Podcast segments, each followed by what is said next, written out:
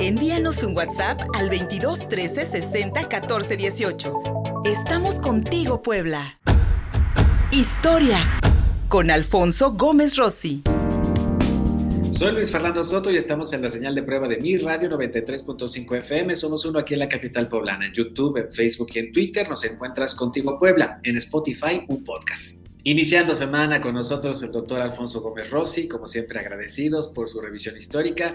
Fonfi, buenos días. Hoy para dar una ojeada, para dar una, una revisada a una decisión que tomó por allá del siglo XVI el rey español Felipe II, una pragmática, como le llamaban en aquel entonces, en la que prohibía, ordenaba que ningún español podía salir al extranjero a estudiar.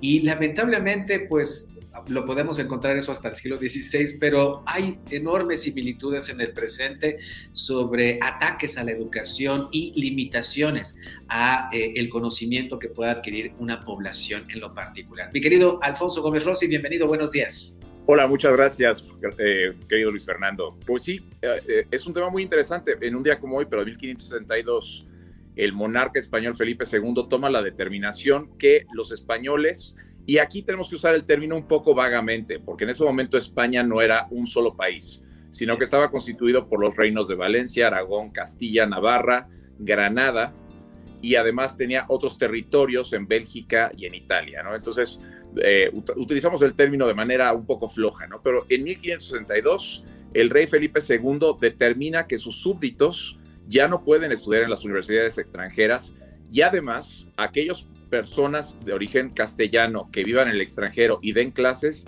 tienen cuatro meses para regresar a España y ya no podrán dar clases dentro de otro país europeo. Esta pragmática se expande en 1568 para incluir al Reino de Aragón.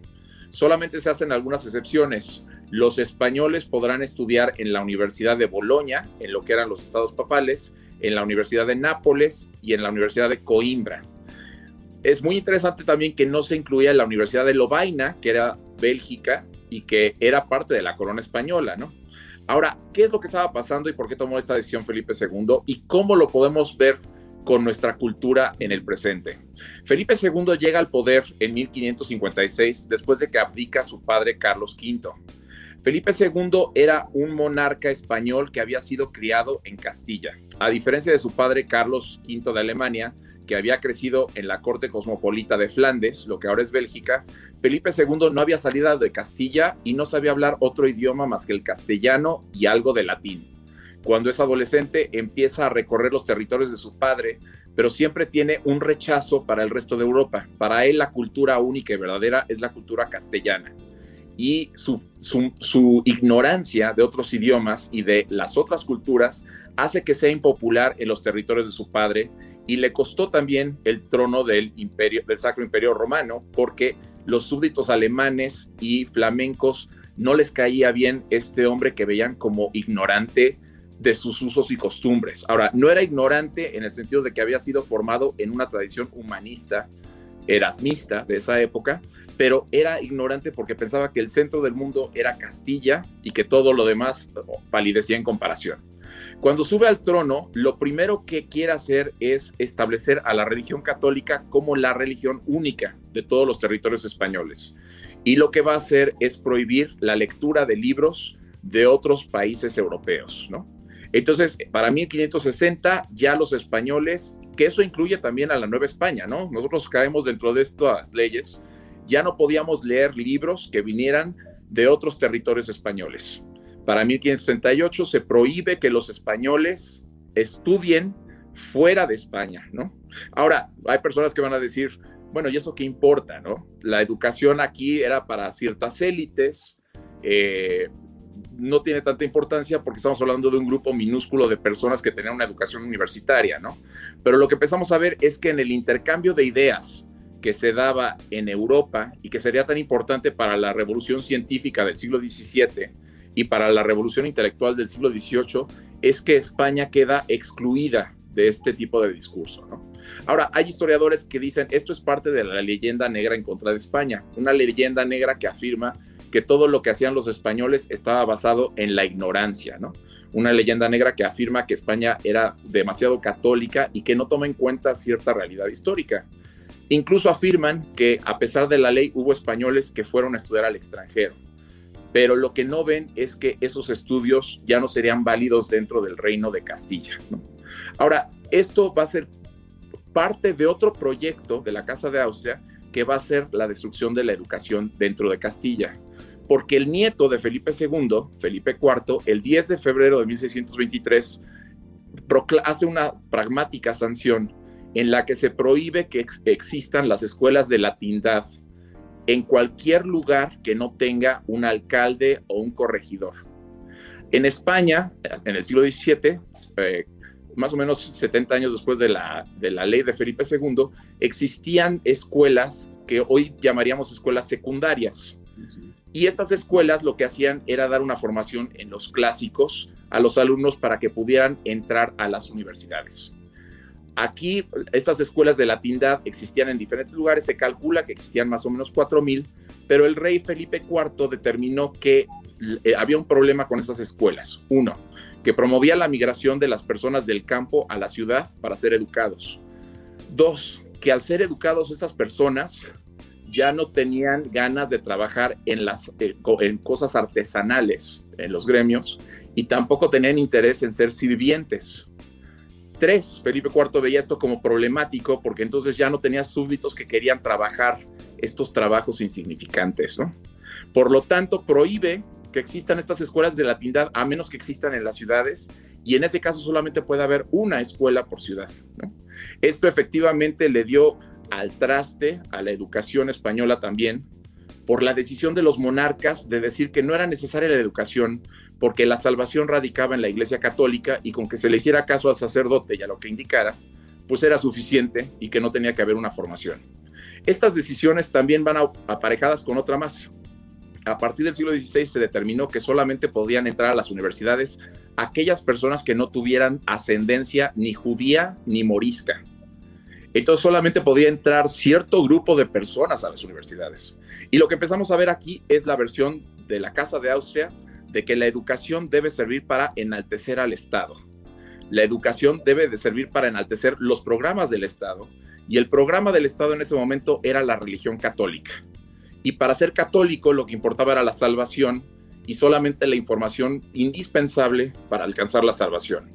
¿Esto qué significó para España a largo plazo?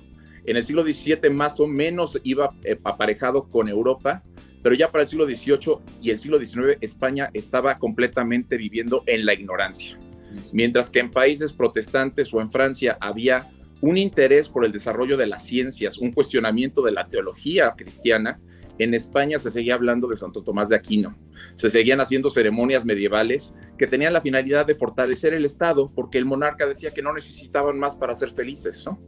Y entonces aquí nos encontramos que ya para el siglo XIX España estaba en completa decadencia por las decisiones arbitrarias de un gobierno que asumía que tenía la razón de imponer su verdad, una verdad que se ve a la distancia estaba equivocada, porque lo que hizo fue que no solamente España, sino todas sus colonias quedaron completamente retrasadas y alejadas del centro del conocimiento por decisiones del gobierno.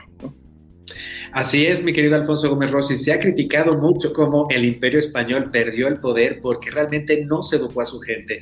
Y otras muchas, eh, eh, otras muchas potencias europeas en su momento se industrializaron, eh, comenzó la revolución industrial, por ejemplo, en, Inglaterra, que nunca ocurrió en la, España de aquellos, de aquellos tiempos, todavía anquilosada con aquellas ideas medievales que bien, que bien, que, bien nos dicen. Y lamentablemente, eh, Fofi, eh, este ejemplo de Felipe II, pues ha sido repetido a lo largo de la historia en otras, en, otras culturas, en otros países.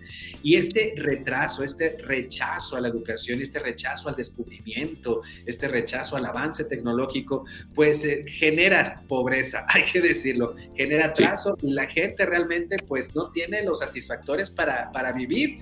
Si, eh, si desde el poder se piensa que con esto, con esto es suficiente, lamentablemente la gente se queda atrás y el mundo avanza, Exactamente, sí. Tenemos que ver la educación como eso, ¿no? Y, parecería que es una tradición hispana, ¿no?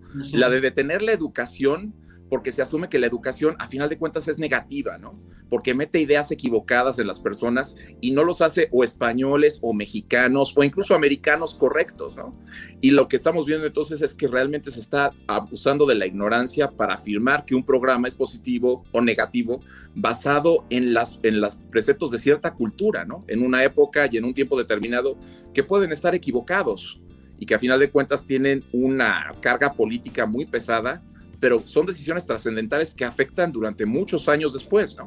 España hasta la fecha no es considerada una potencia de la educación, no. Y es gracias precisamente a Felipe II, porque antes de Felipe II las universidades españolas eran consideradas iguales o incluso mejores que muchas de Europa. Ahí está Salamanca, por ejemplo. Sí. Y, lamentablemente, lamentablemente, Fufi, eh, el mundo, te decía yo, cambia.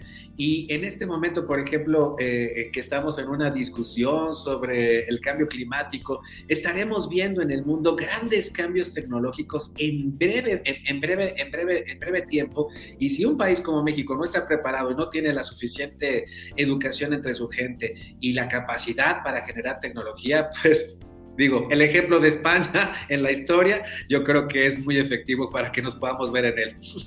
Exactamente, sí. sí si no, por ejemplo, que eh, se debería tomar un consenso también entre la comunidad científica de México sobre estas decisiones sobre la reforma energética, ¿no? No una decisión arbitraria como la del rey de España que determinó que el catolicismo era lo más importante y entonces cierra la puerta a todo tipo de conocimientos por una decisión política que está mal informada, ¿no? Eh, mal informada. Pero bueno.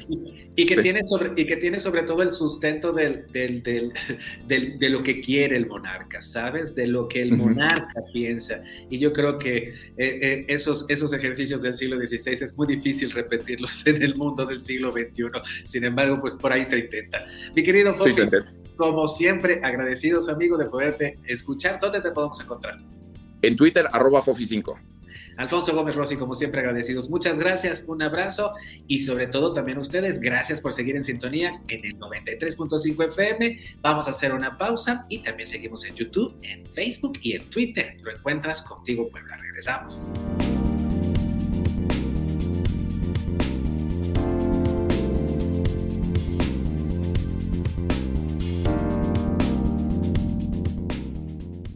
Envíanos un WhatsApp al 22 13 60 14 18. Estamos contigo, Puebla.